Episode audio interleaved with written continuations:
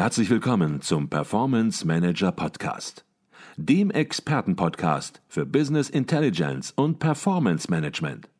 Inspirationen, Know-how und Impulse für Controller und CFOs, die noch erfolgreicher sein wollen.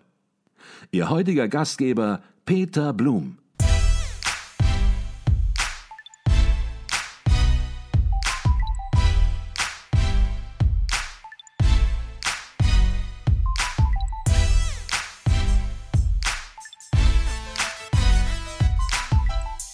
Diesem kurzen Ausflug ins WRU Controller Panel wollen wir natürlich zurückkommen zur Studie. Und Sie haben das eben schon angedeutet, Herr Reimer. Wenn man ja Untersuchungen macht, empirische Untersuchungen, dann arbeitet man sehr häufig eben mit Hypothesen. Und so haben Sie das auch gemacht.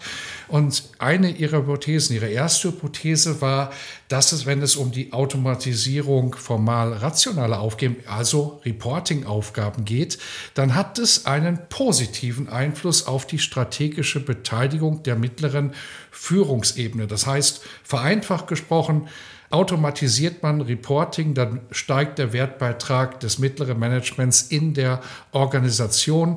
Sie haben über solche Hypothesen, denkt man nach, Sie haben darüber nachgedacht, was ist so der Hintergedanke gewesen und dann natürlich, was ist der empirische Befund? Ja, genau. Das ist, ich glaube, die, die Hypothese ist nicht weiter überraschend. Die, die Grundidee dabei ist, dass wir sagen, wenn Reporting automatisiert wird, dann ähm, besteht die Hoffnung, dass äh, der Mittelmanager, in dem Fall Controlling-Leiter, mehr Zeit für strategische Fragestellungen bekommt. Das, durch, das, durch die Automatisierung wird letztendlich äh, Kapazität frei, die im Idealfall der Controlling-Leiter nutzt, um strategisch aktiv zu werden. Das ist sozusagen die Grundhypothese, äh, die wir aufgestellt haben. Mhm, okay. Und dann sind Sie ein bisschen tiefer reingegangen und haben eben die Rollenkompetenz oder die Kompetenz der einzelnen Personen beleuchtet. Und dann wird es natürlich sehr, sehr spannend, weil jetzt sagen Sie, dieser an sich positive Effekt eben, der entsteht, wenn man Reporting automatisiert, der wird umso schwächer, also weniger ausgeprägt, je höher die Betriebszugehörigkeit des einzelnen Managers ist. Also je länger die Leute dabei sind im Unternehmen, desto weniger Steigerung des Wertbeitrags, wenn man Reporting automatisiert. Da wird es ein bisschen schwieriger, dem zu folgen, zunächst mal in der Hypothese. Vielleicht können Sie Licht reinbringen und dann natürlich auch wieder den empirischen Befund besprechen. Selbstverständlich. Wenn, wenn wir Reporting automatisieren, gehen wir davon aus, dass eine gewisse Kapazität freigesetzt wird, für Controllingleiter sich um andere Dinge zu kümmern. Jetzt ist die Frage natürlich, was passiert, wenn ähm, äh, macht es einen Unterschied für jemanden, der schon lange in, in dieser Rolle ist, äh, oder oder sollte jemand eher kurz in der Rolle sein? Also brauche ich diese Embeddedness in dieser Position verbunden halt mit diesen Aktivitäten oder nicht? Und da sagen wir, wer schon wer schon lange in diesem Reporting ähm, aktiv ist und da sehr viel Fokus drauf gelegt hat, sehr viel, sehr viel Kompetenz aufgebaut hat, die es jetzt zu entlernen gilt oder gilt oder sich davon äh, zu verabschieden und sich zu fokussieren auf die auf die wesentlicheren äh, äh, Fragestellungen der strategischen Beteiligung, dann ähm, dann ist das eher hinderlich. Das heißt, wenn ich je länger ich in, diesem, in, in dieser Position bin, umso ähm, umso negativer ist der Effekt dann auf das strategische Involvement. Das heißt, Grundsätzlich gehen wir davon aus, dass eine Erhöhung des, äh, der Automatisierung im Reporting zu einer tendenziell größeren Beteiligung im strategischen Bereich äh, einhergeht. Allerdings ist dieser positive Effekt wird der abgeschwächt äh, bei Controlling-Leitern, die schon lange in dieser Rolle tätig sind. Ähm, dieser Effekt, dieser positive Effekt äh, des Reportings hinsichtlich der, Strate des strategischen Involvements wird eher akzentuiert, positiv positiver, wenn die Controlling-Leiter äh, eher ähm, noch jung in dieser Rolle sind, noch nicht spezifische Investitionen in dieses, diese Aktivitäten geleistet haben, die jetzt ähm, sozusagen automatisiert werden und dadurch äh, dann schneller auch die, diese freien Kapazitäten tatsächlich nutzen kann, um dann diese strategischen Aktivitäten mit durchzuführen. Mhm. Muss man das so ein bisschen so verstehen, dass ja Manager, die schon lange in einer Position sind, in gewisser Weise, ich drücke das mal ein bisschen salopp aus, träge geworden sind, dass äh, ja hier Aufgaben wahrgenommen werden, die wahrgenommen werden und wurden über Jahre hinweg. Jetzt tritt eine Automatisierung ein, aber je länger man dabei ist, desto weniger ist man bereit, sich zu verändern. Kann man das so platt formulieren? Ja, das ist, eine, das ist eine Frage der Veränderung, aber gleichzeitig auch der, der, der, des, dieses, diese Role Embeddedness tatsächlich ist, ist etwas, wo Sie, wo Sie auch sagen, Sie haben jetzt sehr, sehr viel investiert in eine, in, in Aktivitäten, die jetzt die jetzt relativ schnell und, und unproblematisch äh, automatisiert werden können. Und damit ist das Wissen nicht mehr so wertvoll. Ganz im Gegenteil, es ist vielleicht ein Ballast, weil dieses Wissen müssen wir jetzt erstmal wieder äh, wegbekommen, um, um sich zu öffnen für neue Kompetenzen, die gebraucht werden, für neue Fragestellungen, die gebraucht werden. Und von daher ist es tatsächlich, es kann es so etwas wie ein, ein Ballast sein, den sie da mit, mit sich tragen und damit natürlich eine gewisse äh, Prädisposition, die sie, die natürlich dann zur Inflexibilität führt. Mhm. Und vielleicht auch ein bisschen Frustration sogar, weil, wie Sie es gerade gesagt haben, so habe ich es zumindest verstanden, man hat über Jahre ein Reporting-System aufgebaut, hat Analysen darauf aufgesetzt und jetzt merkt man plötzlich, ja, Automatisierung vereinfacht das alles, die ganze Arbeit, die man reingesteckt hat. Und die eben einen auch Monat für Monat beschäftigt hat, die ja, kriegt Automatisierung unter Einsatz auch von künstlicher Intelligenz viel, viel schneller hin. Und ja, das bedeutet dann im Umkehrschluss, denken wir ruhig ein Schrittchen dann weiter, dass man hier natürlich auch dann aufpassen muss im Unternehmen, wie man Mindset äh, verändert.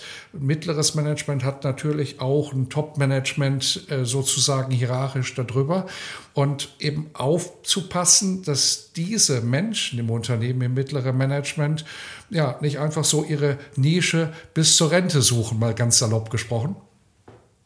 Genau, also das kann man sicherlich so sagen. Ähm, das ich glaube, die, die, die Investition und das Verständnis von zum Beispiel Reporting an der Stelle ist, äh, glaube ich, total hilfreich. Die, die, was wir halt sehen und wie wir hier auch hypothetisieren in unserer Studie ist, dass, ähm, dass es aber tatsächlich äh, dann hinderlich wird, wenn man, wenn man jetzt diesen rein, diesen theoretischen Effekt von, dass da jetzt Kapazität freigesetzt wird, die ich anderweitig nutzen kann, wenn ich diesen diesen, diesen mentalen Sprung nicht hinbekomme, wenn ich da verhaftet bleibe in meinen, in meinen alten Routinen, dann, äh, dann wird schwierig. Und die, die Idee ist, dass je länger ich in dieser Position bin, umso schwerer fällt es äh, wahrscheinlich, aus diesen, aus diesen Routinen auszubrechen und jetzt wirklich zu sagen, okay, das übernimmt jetzt die Maschine, ich kann mich jetzt anderen Dingen öffnen. Also wenn Sie es hinbekommen, ähm, für die wenigen äh, äh Fälle, wo, wo, wo es dann relativ leicht dann trotzdem noch ist, man ist schon lange im Job, aber hat sich diese diese Flexibilität äh, bewahrt und kann dann schnell erkennen, okay, da wären jetzt Kapazitäten frei, die ich besser anderweitig nutze,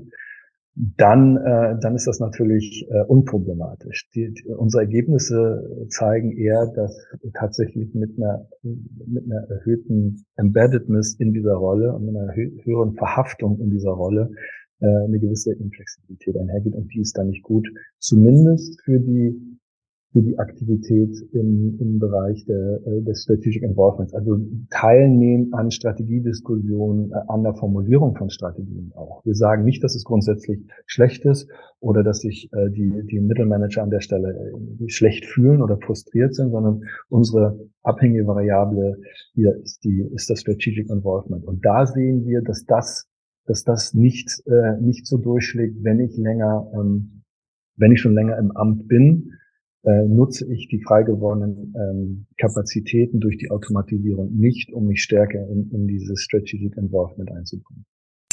An dieser Stelle eine kurze Unterbrechung in eigener Sache. Wir bei Advisio erweitern unser Consulting-Team. Wenn Sie Business Intelligence Tools und Projekte in der Praxis erleben möchten, dann werden Sie Teil unseres Teams und bewerben sich als Consultant, Junior Consultant oder auch für ein Praktikum. Alle Informationen finden Sie unter www.advisio.de slash Karriere. Ich freue mich auf unser Kennenlernen und weiter geht's im Podcast. Mhm.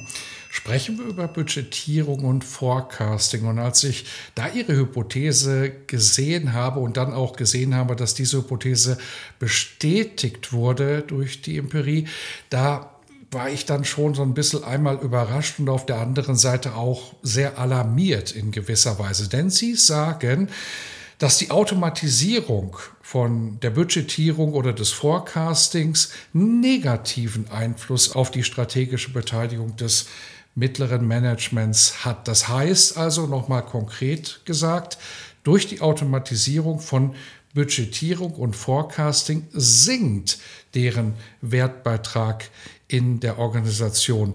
Wie haben Sie diese These erarbeitet?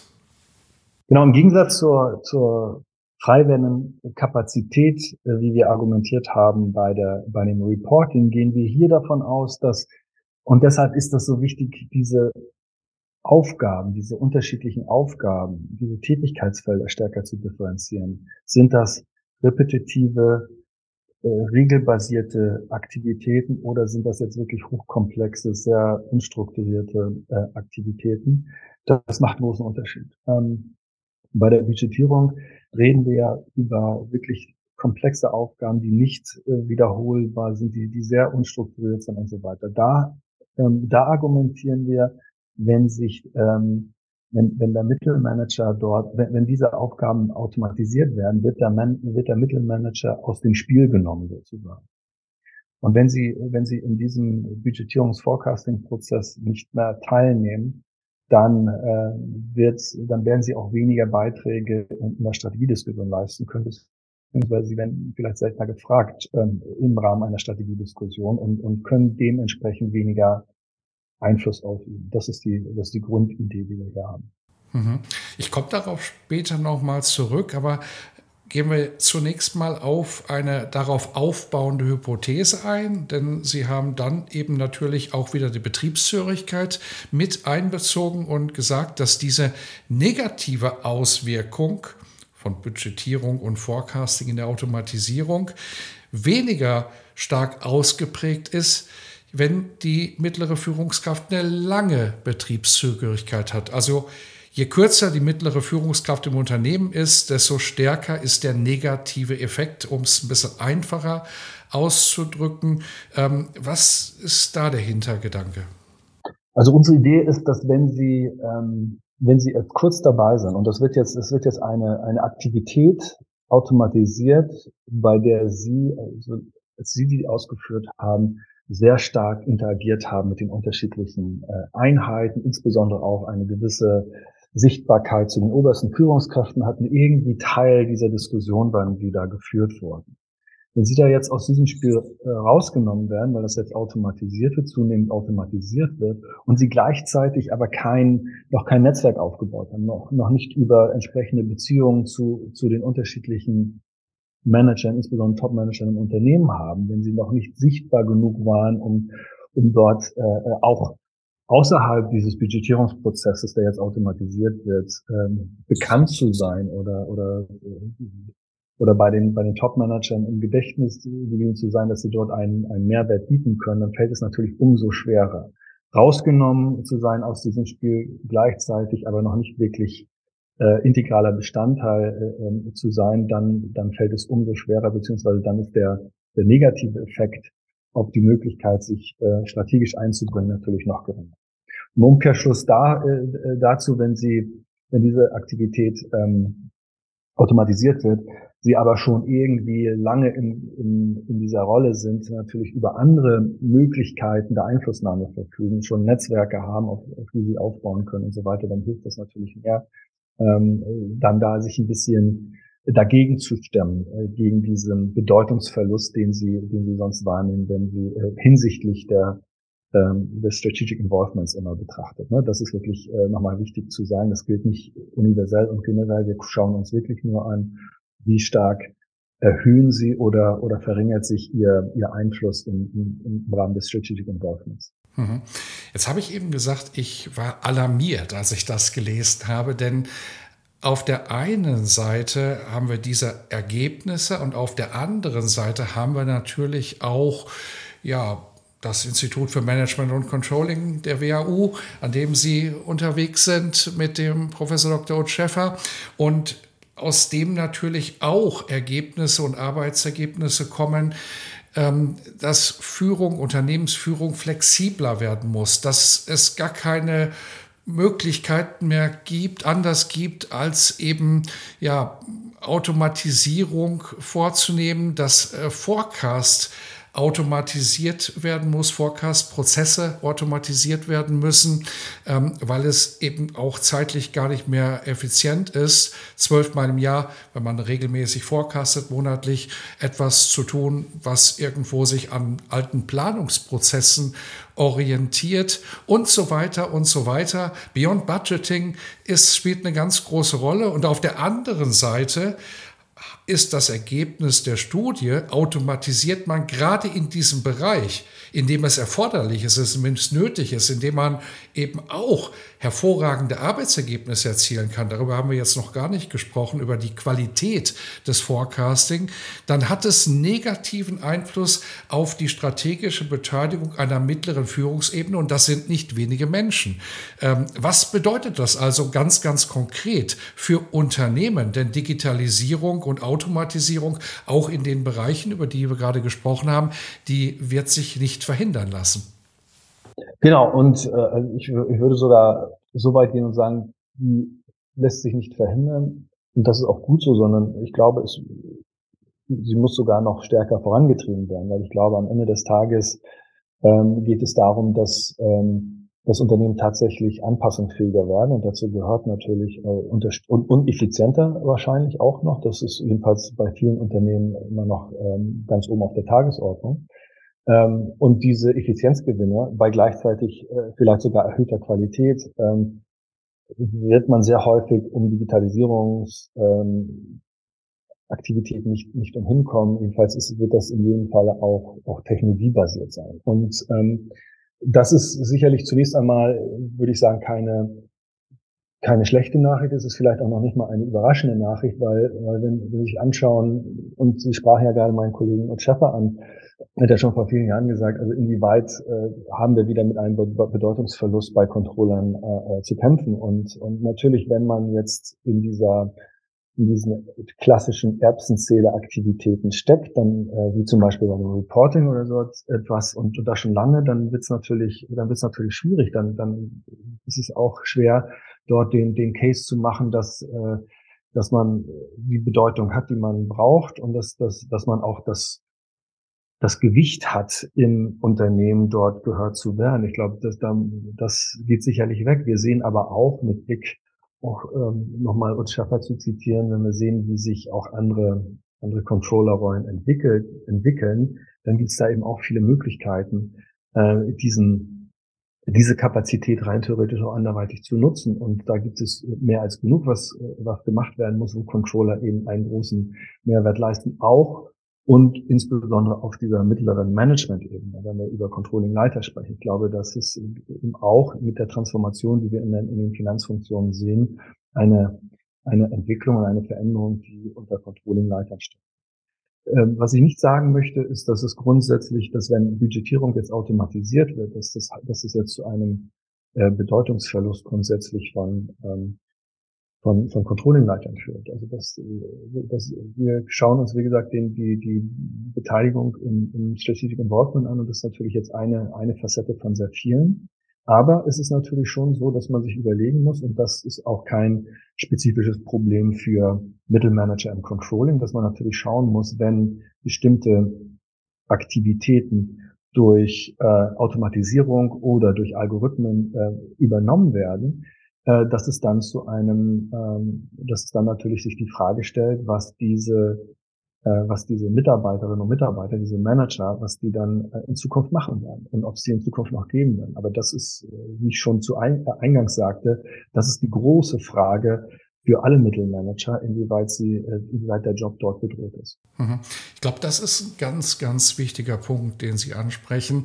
Man spricht von der digitalen Transformation im Finanzbereich. Und häufig konzentriert man sich bei der Diskussion dann eben um die Prozesse, um die Aufgaben, die digitalisiert werden. Auf der anderen Seite wird immer so nebenbei als Garnierung sozusagen mitgegeben, das hat natürlich auch Auswirkungen, das Mindset entsprechend muss sich ändern und zusätzlich müssen neue Aufgabenfelder geschaffen werden, denn da werden die Leute gebraucht und da sind sie wichtig. Und ja, was sind das für ganz konkrete Themen, um die sich ein Unternehmen, um die sich das Top-Management in gewisser Weise kümmern muss, um das mittlere Management in Zukunft noch so am Start zu haben, so effizient, so effektiv zu haben, wie es nötig ist, dass die Daseinsberechtigung gegeben ist? Ja, das ist eine, eine sehr gute Frage, die, die ist, glaube ich, gar nicht einfach zu beantworten. Ich glaube, grundsätzlich ist es so, dass wir durch die Digitalisierung, äh, so wie wir jetzt drüber reden und, und so wie auch der Fokus unserer Studie hier war, das aus einer sehr technologischen Perspektive betrachtet haben. Ich glaube, was wir, was wir sehen, und Sie sprachen ja vorhin Themen an, wie zum Beispiel Beyond Budgeting und, und, und andere moderne Entwicklungen, die wir, die wir erfreulicherweise sehen. Auch jetzt äh, große Unternehmen greifen das auf. Ähm, was, glaube ich, in diesem Zusammenhang ein deutlich, eine große, eine deutlich größere Beachtung bekommen muss, ist das ganze Thema der, der, der Kultur innerhalb eines Unternehmens, wie wir darüber nachdenken. Also technisch, ja, Automatisierung, Algorithmen und so weiter und so fort. Äh, Sie hatten das Beispiel äh, automatisierte Forecast gebracht. Ich glaube, da wissen wir viel drüber, wie das jetzt funktioniert. Ähm, wie es um die Akzeptanz von computergenerierten Forecast aussieht, das ist noch das, die größere Baustelle aus meiner Sicht. Ähm, das ganze Thema ähm, kultureller Wandel, der idealerweise Hand in Hand gehen muss mit dem technologischen Wandel als digitale Transformation in der Finanzfunktion. Ich glaube, das ist die andere Dimension, wo wir noch Nachholbedarf haben, äh, was aus einer wissenschaftlichen Perspektive super spannend ist. Äh, äh, wie schaffen wir es, dass wir, dass wir, dass wir eine gewisse ähm, äh, da äh, Offenheit hinsichtlich der Daten bekommen, dass man, dass man, dass man die Transparenzkultur im Unternehmen lebt. Ähm, äh, Fragen, Fragen wie diese, die sich ja auch durchaus im, im Rahmen des Beyond Budgetings immer wieder gestellt werden. Ich glaube, das, das wird so die nächste, die nächste große Welle sein, die wir als, als Wissenschaftler noch, noch besser verstehen müssen und gleichzeitig da auch, um gleichzeitig auch äh, Unternehmen Orientierung zu bieten, wie sie diesen, diesen kulturellen Wandel hinbekommen. Hm. Und das ist ja auch Ihr Spezialgebiet, sag ich mal, dass Sie sich mit der Verhaltensdimension unter anderem in Unternehmen äh, beschäftigen. Sie haben ganz viele Beiträge auch im Rahmen der CEO, CFO-Forschung schon äh, gegeben. Und da geht es immer entsprechend auch nicht darum, was haben die einzelnen Menschen für faktische Aufgaben, das ist äh, teilweise ja auch sogar gesetzlich vorgegeben, sondern es geht immer darum, wie ist das Verhalten und die, ja, die, die Zusammenarbeit organisierbar und mit welchen Auswirkungen entsprechend haben wir äh, zu rechnen unter unterschiedlichen Variablen. Und was sind das für Forschungsansätze? Wir haben gerade einen, glaube ich, schon einen sehr, sehr spannenden, der Vapieren eben nur ja, die Petersilie ausmacht, im Sinne von der Anstand halt halber erwähnt man es, aber man geht nicht tiefer drauf ein, aber das, was wir zuletzt besprochen haben, ist, glaube ich, ein ganz, ganz spannendes Forschungsthema und vielleicht auch noch andere Themen, die sich aufs mittlere Management beziehen, weil die Welle in gewisser Weise, die kommt ja erst noch, wenn wir uns die Praxis anschauen. Ja, absolut. Also es gibt einige, es gibt sicherlich einige Unternehmen, wo, wo man ganz viel über diese Technologieschiene abdecken kann. Und, und nochmal, das ist unser Paper, das, das, das ich heute, diese Veröffentlichung, die ich heute mit Ihnen hier bespreche, da haben wir eher diese technologische äh, Perspektive. Da sagen wir, okay, was ist, wenn die Technologie kommt und gleichzeitig äh, Mittel, Mittelmanager irgendwie verhaftet sind in, in einer in einer Rolle und da entweder leichter oder nicht so leicht rauskommen. Welche welche welche Implikationen wird das womöglich haben? Ähm, was wir hier natürlich äh, relativ stark ausgeblendet haben, nochmal, ist ja immer auch eine, eine Frage der Komplexität eines, einer Veröffentlichung. Was wir hier natürlich ausgeblendet haben, sind, sind die kulturellen Dimensionen. Es gibt einige, es gibt sicherlich einige Beispiele, wo es ausreicht, sich auf die Technologie-Seite in erster Linie zu beschränken. Das, das muss man auch mal sagen, wenn Sie sich anschauen. Also wo, wo kann man das bis, bis ins Äußerste treiben? Ne? Wenn man sich anschaut, zum Beispiel Unternehmen wie Uber. Äh, also da, da schafft man ein, ein, ein effizientes Unternehmen, äh, in dem, in dem Fahrer mit Kunden äh, zusammengebracht werden, die ganze Abwicklung des, der Bezahlung und so weiter, alles über Apps und digital abläuft, wo es eigentlich gar kaum noch irgendwie Mittelmanager zu geben scheint, die irgendwie was koordinieren oder organisieren oder Jahresgespräche mit, mit Mitarbeitern führen oder, oder, oder all das, was, was Mittelmanager machen werden.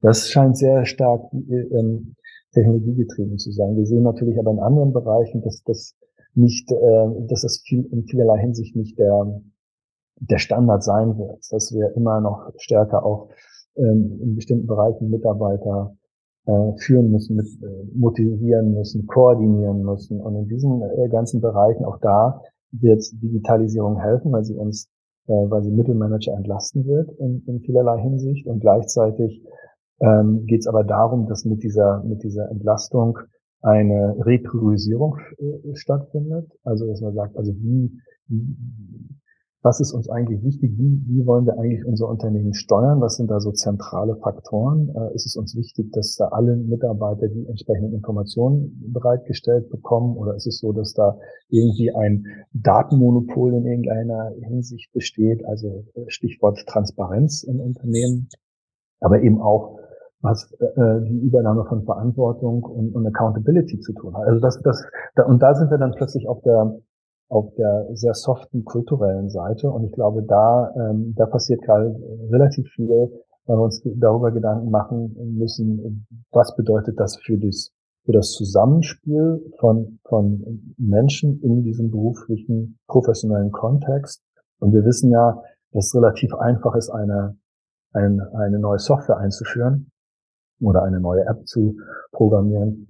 Die Verhaltensweisen die Mindsets von Mitarbeitern zu verändern, äh, dauert deutlich länger. Auch damit verbunden natürlich die, die Kompetenzen, die vielleicht notwendig sind, äh, äh, um diese, um diese Veränderung herbeizuführen. Das dauert auch in der Regel länger. Und stößt, stößt natürlich vergleichsweise häufig an, ähm, ja, Barrieren der, der Veränderungsfähigkeit oder der Veränderungswilligkeit. Mhm. Sie haben es gesagt, in dem Feld passiert viel, wird viel passieren und ich bin mir sicher, darüber haben wir nicht das letzte Mal gesprochen. Das war Professor Dr. Marco Reimer, Direktor des Instituts für Management und Controlling der WHU Otto Beisam School of Management. Wir haben gesprochen über die Auswirkungen von Automatisierungsprozessen in Bezug auf die strategische Bedeutung für die mittleren Management-Ebenen im Unternehmen. Herzlichen Dank für diesen spannenden Beitrag. Ich danke Ihnen. Vielen Dank.